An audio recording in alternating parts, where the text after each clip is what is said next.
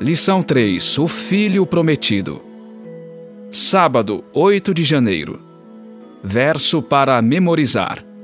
Mas nestes últimos dias nos falou pelo Filho, a quem constituiu herdeiro de todas as coisas e pelo qual também fez o universo.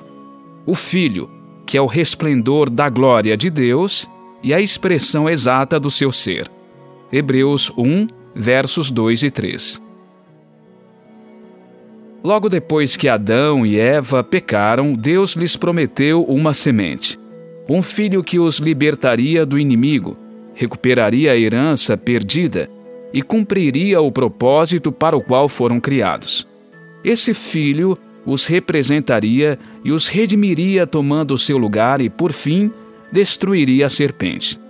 Em O Desejado de Todas as Nações, lemos, abre aspas, depois que Adão e Eva ouviram pela primeira vez a promessa, aguardavam o cumprimento imediato dela.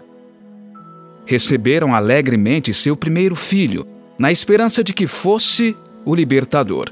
Contudo, a concretização da promessa demorou. Fecha aspas. A promessa foi posteriormente confirmada a Abraão. Deus jurou que ele teria um descendente, um filho por meio do qual todas as nações da terra seriam abençoadas. E fez o mesmo a Davi. Prometeu-lhe que seu descendente seria como seu próprio filho e seria estabelecido como um, um governante justo sobre todos os reis da terra. Contudo, é provável que nem Adão, nem Eva, nem Abraão, nem Davi tenham imaginado que esse filho redentor seria o próprio Deus.